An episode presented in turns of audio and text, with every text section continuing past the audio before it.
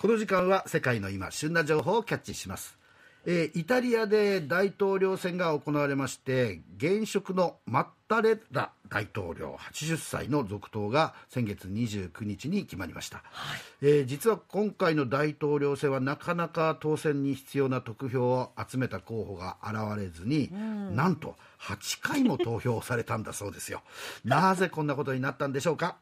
イタリア・ミラノ在住のジャーナリスト新津隆夫さんに電話でつないでお話を伺います新津さんおはようございおます。はようございます、はい、おはようございよます。ろしくお願いしよます。ろしくお願いいたします。さて大統、はいイタリアは大統領制でしたっけ？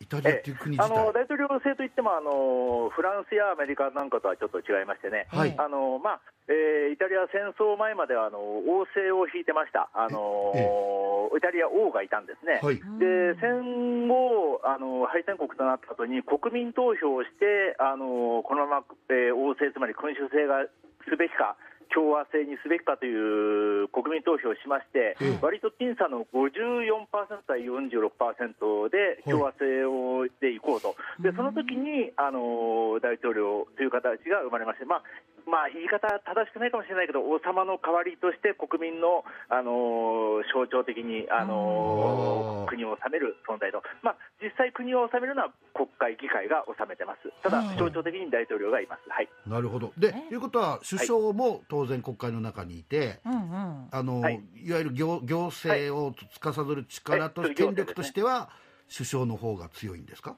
儀礼大統領は儀礼的ということ。は、あのうん。大統領はほぼめあの形だけに近いです、あの実際問題はあの議会の解散権とかあの首相の任命権とか、あの軍隊の指揮権もあるんですがはい、すべ、てあの議会の決定をもってあの相談してまあ、あのもし大統領がこれはただ良くないんじゃないかと思えば、あの異を唱えることは可能なんですが、はい。議会主導です。はい。まあただ承認するだけみたいなところそうなんですね。はい。でその大統領がなぜそんなに8回も投票しないと決まらないっていうか、これどどういう選挙制度なんですか、決め方って。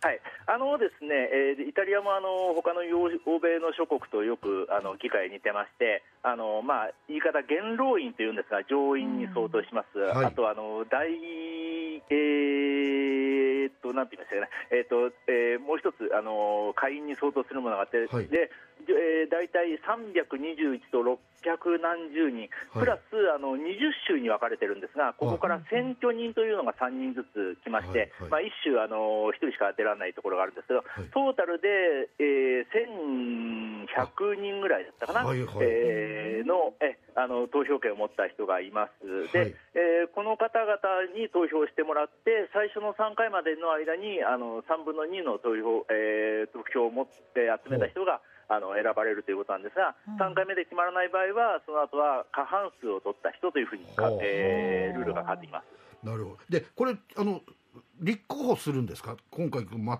タレラ、はいはい大はい。立候補するんですか、で今回、うん。はい、混乱したのは、ですねはい。一つにあのベルルスコーニ首相という、もう4回も首相をやった、はい。非常にこう個性的な、はい。えー首相が、えーイタリアの顔としていましたが、はい。この方がですね割とそのマッタレラ大統領があの退任されるということが決まった時から、あの自分がなりたいというので、かなりそのこの方はあのテレビ局など、マルチメディアにいろいろこう持ってますので、そういうのを使って、かなり宣伝活動をしたんですよ。はい。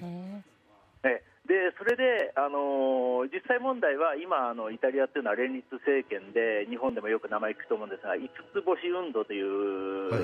えー非常にポピュリズム的な、えー左派の政党があのうん。中心となっているので、はい。でここは、まあ、ベルルスコーニ首相には大変、あのもともと議会、えー首相の時代から反響を翻してた、えー団体なので、えーでそこの、えー協力が得られないということで、ええ。あの投票の前に降りちゃったんですね。はい。あうん、それで、あのまず3回目の投票までは、ほとんど、もう一番多かったのは白票でした。ー白い紙。であええ。ーで、あの次に移って、えーどうなるかということで、えー今度は多くなったのは危険票だったんですよ。ええ。であのーイタリアの大統領も、例えばアメリカの今、バイデン大統領がもし、あのー何かあった場合には、あのー副大統領が、あのーそのまはままあの引き継ぎますよね、はい。でイタリアの場合も一応その、のもし大統領が何かあった場合には、副大統領という方がいるんですが、うん。この人は副大統領という名前ではなくて、あの上院議員のあの上院の委員長があの代行するという形になるんですが、はい。でこの方があの5回目のところで、あの一旦トップに名前が出ました。ではあ。これちょっと割と重要なんですが、あのエリザベッタ、えーカカゼカゼラーティって言ったかな、あのこの女性が一旦名前が出たんですが、はえーそのでも決まらずに、えーだんだん、あの回を重ねて最後8回になったんですが、まあ、これ実は簡単なことでして、ええ。あのえーっと 今回の大統領がですね、まあ、ごご高齢ということがありまして、今80歳で、はい。でその本来ならば、皆、今この状況では状政政治を変えたくなかったんですね、大統領とかを。はい。だけどあの、どうしてもご本人があのこの場はもうあのやりたくない、できないということで、はい。それを説得するのに、この時間がかかったと思えば。な。るほどなるほど。ええ。でこのマタレラさんってとても変わった経歴の方でしてはい、もともとお父さんも政治家なんですが、ええ。あのーこの方はずっと法律の学者さんをやられてたんですよ、若い時には。えところがですね、あのシチリアの州知事をや州知事をやってたお兄さんが、はい。1980年 ,80 年にマフィアに暗殺されました。ん。でこのことが、マッタレラさんが政治の道へとこう大きく人生を舵取り変えてきたはい。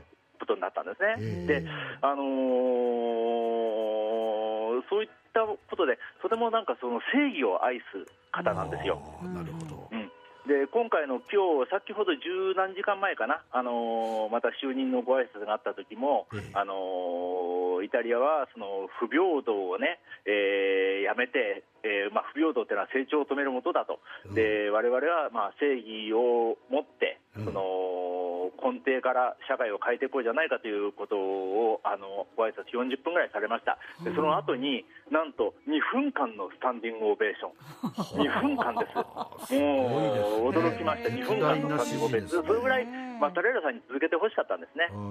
愛されてるんですねね。国民から、はいなんか今の聞くとやっぱりゴッドファーザーの世界ですね、シチリア島のはい。マフィアって聞いてね、うん。そういう時代だったんですね。こういう大統領という職にある、まあ、象徴的なんですけども、うん。方は非常にこう清廉潔白な方をあのどうしても皆さん選びたがるという、えね。でなければいけないというふうにイタリアは思ってて、さっきあの女性の方があの上院委員長が、えー一旦名前が出たということだったんですが、とはいえども国民が、まあ、マタレラさんがあのまた続けてくれてよかったなと思った反面、やはり社会はこれから変わっていかなきゃいけないと。はいうん。うんうん、でその女性の上院委員長があの一旦名前が出たときに、みんなちょっとこうちょっと心が動いたんですね。ええ。そういうのは、あのーおそらくこれで社会がコロあのコロナ等がですね、うん。えー収まって、社会が安定したら、次はうん。もしかしたら女性首相なり、女性大統領なりうん。というふうな大きな、あのー社会を社会が大きく変わっていく、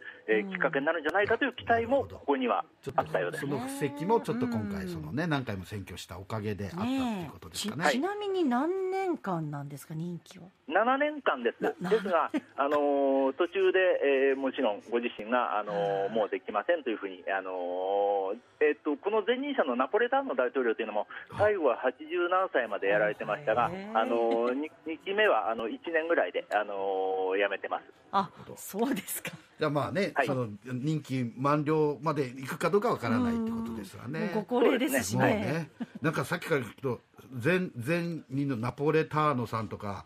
マッタレラ、まあ、モッツァレラが僕すぐ浮かんでしまうんですけど。だからついついイタリアンな感じで名前を聞いてしまいますけどもね。はい。まあじゃああのイタとりあえず。リアで名字はとても個性的ですね。ねあのとりあえず、まあ、あ落ち着いて大統領は、うん。あ決まったはいということで、あえーどうもありがとう。イタリア今何時ですか、はいえっと今11時半ぐらいでしょうか、夜の、えっと夜の2月3日ですね、まだあ節分のそうですか。2月3日です。あ節分。まだ立春にはなってます。そちらで豆まいてください。はい、ありがとうございます。これからします。はい。どうもすいません。今日あの夜遅くにはい。ありがとうございました、ありがとうございました。はい、えーイタリア・ミラノ在住のジャーナリスト新津隆夫さんでした